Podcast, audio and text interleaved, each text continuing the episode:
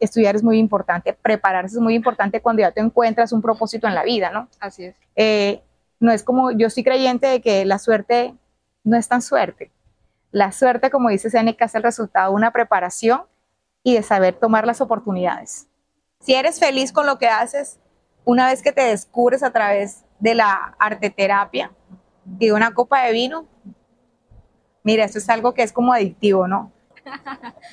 Sí, y realmente gracias Loli por, por ese halago tan bonito. Yo también lo siento así, siento que cada tallerista que viene aquí, cada persona que viene a compartir sus saberes, deja la magia impregnada.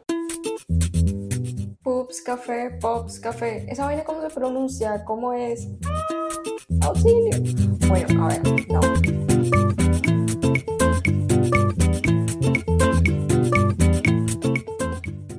Un vinito, Loli. Rellena la copita. Este vinito es de Monpós, es un vino artesanal decoroso.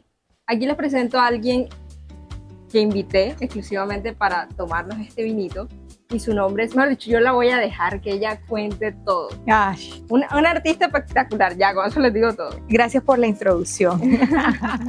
Um, bueno, me encanta que me hayas invitado, de verdad. Eh, tu casa la siento como mi casa. Eh, Pups es un lugar que, que me representa, que vale la pena habitar. ¿sí? Eh, mi nombre es Loli Luz Algarín de la Asunción, baranoera de corazón. Eh, nacida aquí en Baranoa, por supuesto. Eh, viví por fuera mucho tiempo, he regresado a la casa y nada, quiero contarles como a qué me dedico, qué es lo que hago. Bueno, Eli ya más o menos tiene idea de lo porque algo ha visto. Y bueno, no, nada, pregúntame que aquí estoy para contarles qué es lo que es. Yo sé que ustedes como que se preguntarán, bueno, ¿y Eli de dónde conoce tanta gente? ¿O cómo es que conoce a la gente? Oye, sí, porque sí conoce gente. Eso dice, imagínate que yo me considero una persona asocial. O sea, como que, que me cuesta socializar. La verdad no parece. Pero es que yo creo que la ventana ha sido este lugar, sin lugar a duda. O sea, sí. Y creo que por ahí fue que tú y yo nos conocimos, o sea, indirectamente. Yo conocí una amiga, una amiga me presentó a Carmencita Algarín, que ustedes ya la conocen, Mm. y Carmencita Algarín me presentó a este personaje. Entonces, una cosa lleva a la otra. Yo siento que nada es coincidencial. Eh, nos, hemos, nos hemos he ido conociendo ahora que estoy aquí en Baranoa como una red de mujeres muy geniales, entre esas Eli, eh, a Carmen que también la conozco, pero he conocido unas mujeres que digo, wow, de verdad vale la pena conocer personas así, con ese calibre, con ese que tú dices, me siento feliz por tener personas así a mi alrededor. Bueno, yo sé que ustedes querrán saber quién es Loli. Loli es una persona artista. Cuando yo la conocí, la conocí como una persona artista que hace un montón de cosas espectaculares. Pero yo quiero ver una pregunta directa. Pues nosotras estamos metidas en una campamba bien Ok. chévere, que andamos ordenando algo bien bacano para, para este mes. Pero ya vamos para allá. Lo primero es que yo me entero que Loli hace mindfulness, Mm. que Loli es profe de arte, que Loli ha viajado a muchos lugares del mundo, que habla inglés, una mujer súper versátil que baila espectacular. Hace poco me enteré que también fue comunicadora social y que fue presentadora, mejor dicho, o sea, la historia es infinita. Pero más allá de eso, Loli, cuéntame cómo inicias tú en el mundo del mindfulness. ¿En qué Ok. momento? Dale. Eh, gracias por todo esa, ese, ese recorrido que hizo Eli. No es tan cierto, o sea, tiene cier- cosas ciertas, eh, pero lo hiciste muy, muy, muy bien. Eh, soy licenciada en educación artística. Eh, antes de ser licenciada en educación artística, empecé estudiando idiomas. Antes de estudiar idiomas, eh, mi mamá siempre como que tuvo en la cabeza que el que no estudiaba inglés no tenía futuro. Entonces, bueno, estudié en un lugar en Barranquilla, terminé los estudios en inglés, entré a estudiar licenciatura en idiomas. En algún momento dije, esto no es lo mío. Me convence mi tía Maya, que tiene mucho que ver de pronto en lo que yo tengo ahorita y lo que soy. Y bueno, Marianita me convence y me paso a, lic- a licenciatura en educación artística. Y bueno, empecé a ser profesora de arte. Eh, para empezar, era profesora de inglés, profesora de arte. Y luego encontré una manera de combinar ambas cosas. Y, y bueno, dije, bueno, pero ¿por qué no estudiar historia del arte? Entonces me dediqué a estudiar historia del arte. Y bueno, soy profesora de historia del arte, pero en inglés. así, Súper. fusionado, ¿no?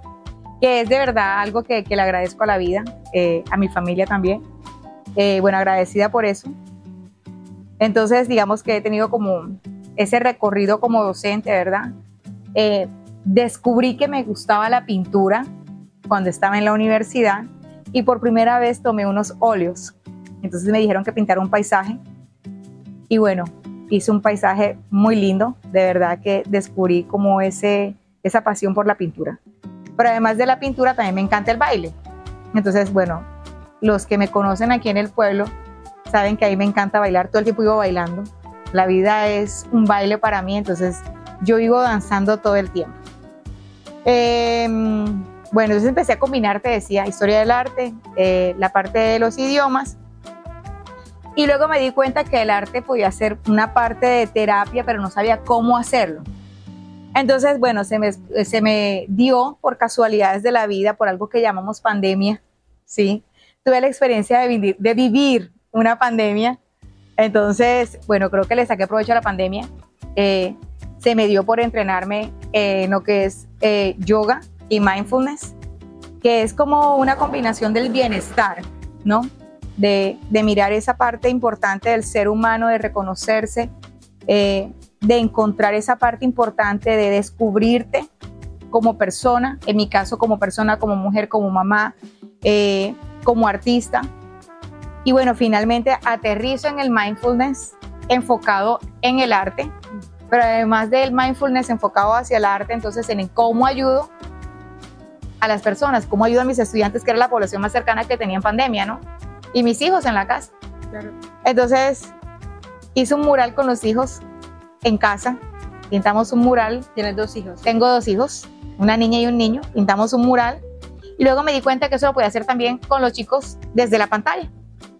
Y bueno, ahí involucré, digamos, esa parte de hacer arte a través de la terapia, pero enfocado a mirar y descubrir la parte del ser y la parte de la sensibilidad del ser humano. Tocar esa, ese fondo sensible que tenemos de que está bien llorar, está bien sentirse mal, está bien no querer hacer nada, está bien quererlo hacer todo y no poder. Entonces, claro, uno adulto lo va entendiendo, pero con los chicos era más complicado, pero me di cuenta que se podía y bueno, una cosa fue llevando a la otra, como este vinito, una copita fue llevando a la otra, porque está muy delicioso, tengo que decirlo, está muy delicioso. Entonces, digamos que ahí voy aterrizando en el mindfulness, ya combinado con las artes y bueno, ahí Pe- vamos. Pensar que nada llega como, como fácil o como nada, nada te lleva un paso al otro, no, sino un pasito primero, de una cosa a la otra, ta, ta, Sí, ta, o sea- escalera. Exacto. No es como que todo lo, lo encontré así de uno. O sea, me tomó muchos años poder desarrollar, digamos, la técnica en mindfulness. Eh, me ha tomado durante esos tres años, después de pandemia, desarrollarla, también entrenarme como estudiar. Eh, estudiar es muy importante, prepararse es muy importante cuando ya te encuentras un propósito en la vida, ¿no? Así es. Eh, no es como, yo soy creyente de que la suerte no es tan suerte. La suerte, como dice Seneca, es el resultado de una preparación y de saber tomar las oportunidades. Oportunidades hay, pero si la persona no está preparada, entonces no va a saber, esa- no va a saber esas oportunidades. Entonces yo creo que eh, la vida me ha puesto las oportunidades, pero también porque yo también le he puesto a la vida un poquito Claro. de, de ese toque de esfuerzo, de dedicación en el estudio, con lo que me gusta y me apasiona. Y bueno, entonces como que se me ha ido dando una cosa y otra cosa y otra cosa, así. de empeño. Yo he visto a Loli eh, compartir algunas, bueno, he tenido dos oportunidades de ver a Loli en acción, o sea, de cómo hace ella los ejercicios de mindfulness con varias personas. Lo hiciste aquí, se acuerda del día de, el Día Internacional de la Salud De Mental. la salud mental, sí. Sí. Y fue increíble porque eran mamás, cabeza de hogar, que no están acostumbradas, no están habituadas, que conocen todos estos temas y que todo el tiempo está en ese rol de la mujer en el que la mujer simplemente tiene que cumplir con lo de la casa y no tiene derecho a ella, Mm. Cuando eso es completamente falso. De hecho, hoy estuve como, tuve la oportunidad como de registrar un taller y en el taller se tocó ese tema. O sea, era como que la mujer, ¿en qué momento la mamá se da tiempo a sí misma? Mm. O sea, en qué se toma cinco minutos para respirar, volver o bailar. que ahorita tú decías, casi nunca, Mm, porque tiene que responderlo el marido, o tiene que cocinar, o tiene que hacer el desayuno a los niños, mejor dicho, todo eso. Y para contextualizar, aquel día Loli, eh, con estas madres cabeza de hogar, hizo ese ejercicio y esas mujeres llegaron de una forma y se fueron de otra. Y aquí, y aquí ocurre mucho eso, o sea, con la mayoría de talleres, pero en, ese en especial, o sea, yo vi como que esas mamás llegaron tensionadas aquí, o sea, aquí, así, súper, como que, ay, no sé qué hay que a la mirar eso". expectativa de qué es esto y para qué estoy aquí. Eso, sí, muy curiosa. claro. Porque además de eso es un tema que del que muy poco se habla, sobre todo aquí eh, en el pueblo, digamos, no es un tema muy común, ¿no? Y, y es muy importante el tema de la salud mental. No es que estemos locas, eh, lo- bueno, sí estamos, pero, Pero a lo chévere. pero es una locura muy cuerda. Yo siempre he dicho que yo soy loca que baila en cuerda floja. Bacano. Entonces, y es que yo creo que todas las mujeres somos locas bailando en cuerda floja. Eh, intentamos siempre de pronto ver la vida como muy lineal, ¿no? Como organizar el día de una manera que no has vivido el momento y ya estás pensando en lo otro, y en lo otro, y en lo otro. Es como si nunca te apagaras, o sea, no hay un espacio en el que tú dices, bueno, wow, necesito sentarme un ratico, pensar o no pensar en nada. Y, y de pronto ese día, con esas mamás aquí en ese taller que fue arte terapia, eh, fue realmente una terapia. O sea, no hay necesidad de saber pintar. eh. Sí. O sea, no, no hay por qué preocuparse si no has pintado nunca. Es mejor cuando no has pintado nunca, porque, o sea, es dejar fluir el cuerpo, dejar fluir a través de una sesión de guiada, ¿verdad? De cómo te vas a ir sintiendo, de aprender a explorarte en el momento, de ser consciente de eso que estás viviendo en el momento. Es que yo pienso que una de las cosas que nos dejó la pandemia, Eli, es que uno tiene que aprender a vivir aquí y en el ahora. Tal cual. Porque la vida, nos dimos cuenta, es frágil y la muerte no tiene compasión por ricos, pobres. Para la muerte todos somos iguales. Llega y ya está. Y Llega, exacto. Entonces, eh, de hecho, uno se tiene que preparar todos los días para morir, porque morimos cada segundo que va pasando. Entonces, bueno, si ya sabemos que eso funciona así, yo pienso que lo importante, pues, no es enfocarte en que te vas a morir, eso es algo que va a suceder en algún momento, pero Sino ¿cómo estoy viviendo? Mientras eso pasa. ¿Qué estoy haciendo con mi vida entonces? ¿Verdad? ¿Cómo la estoy gastando? Si la estoy invirtiendo bien o no la estoy invirtiendo bien. Entonces creo que PUBS y este espacio de este taller llamado Habitarte es una oportunidad para, pues un llamado. Digamos que lo voy, a, lo voy a decir así, es un llamado, es un llamarte, es un habitarte a, a encontrarte, ¿sí? A reencontrarte contigo, con tu ser, y que a través del arte, de la música, de un poquito de baile y de una persona que de pronto tiene eh, humildemente algo de, de- de unos estudios por ahí para Una poder, experiencia. de una experiencia por ahí para llevar una sesión en la que tú te encuentres y te hagas sentir apreciada, bonita, querida, Plena. plena, realizada, ese es el momento. O sea, este es el lugar en el que tienes que estar. Es un deber. Y Loli se refiere a un taller que andamos organizando hace un tiempito, Mira, está. que básicamente nos ha llevado a tener esta tertulia, nos ha llevado a tener esta conversación, a tomarnos este vinito. Porque, spoiler, ese día ustedes, mujeres, tendrán como la, el gustazo de probar estos vinitos de Mopos Tradición mientras hacen arte terapia. Porque, ¿por qué le tocaba yo el tema a Loli de mindfulness y todo eso? Porque básicamente eso es lo que vamos a experimentar. El mindfulness, la arte terapia, todo es una fusión junta, con música. A con mí me encanta eso cuando le estás así como fusión.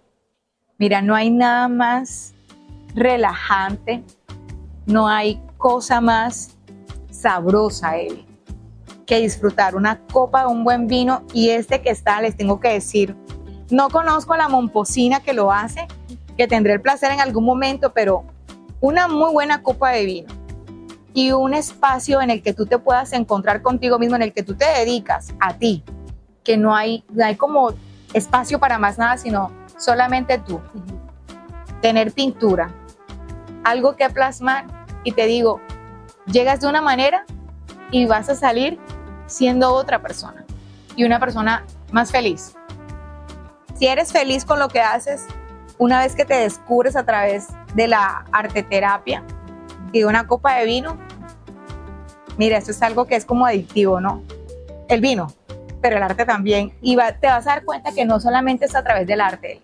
Estando en casa vas a encontrar maneras distintas o te voy a ir explicando formas distintas en las que tú puedes encontrarte contigo mismo.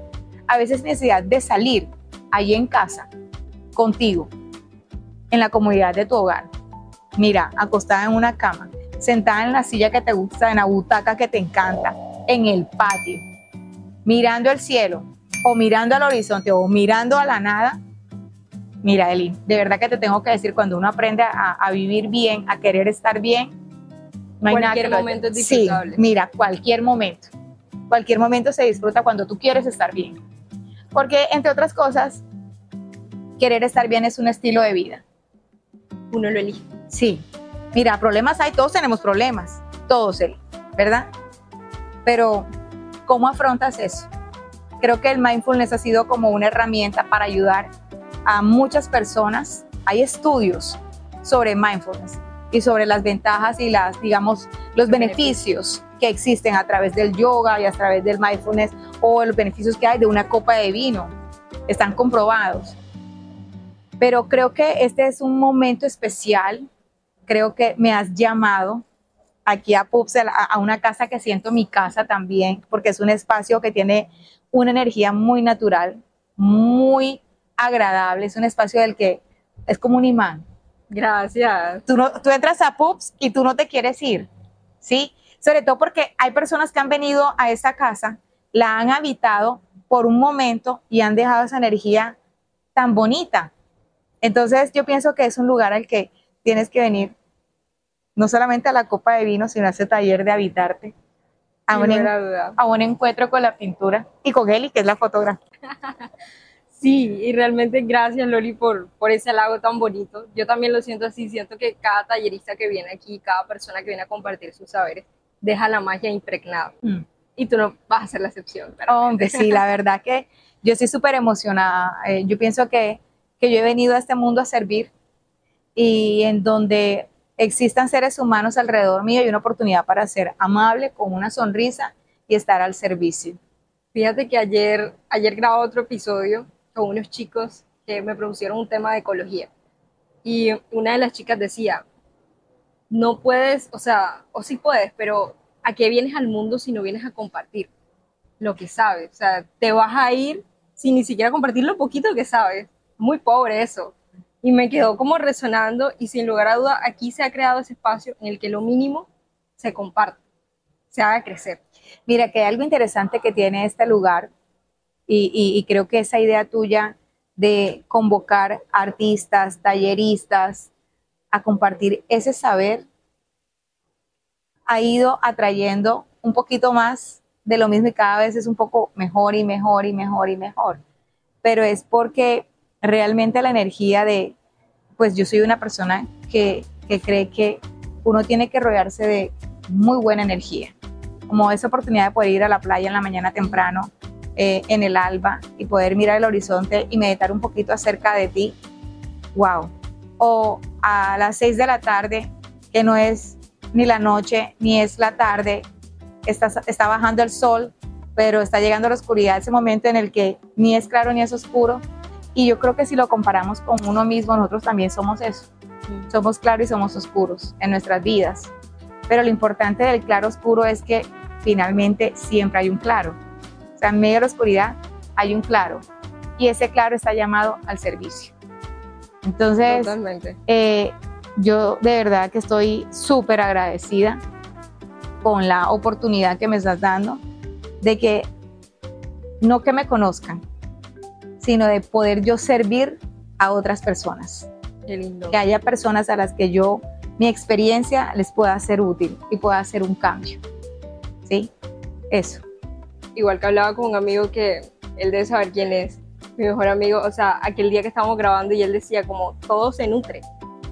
O sea, to- todo junto, el tallerista se nutre de las personas que reciben el taller y todo es una magia. Y aprendes, o sea, Obvio. no es que no es que ya como yo de pronto tengo los estudios lo sé.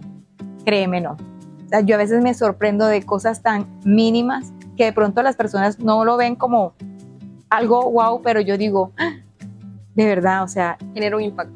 Sí, y son cosas mínimas que de pronto otra persona le puede decir, pero es algo tonto. Pero a veces en esas tonterías y en esas cosas mínimas es donde tú encuentras eso que tú dices, me cambió la vida.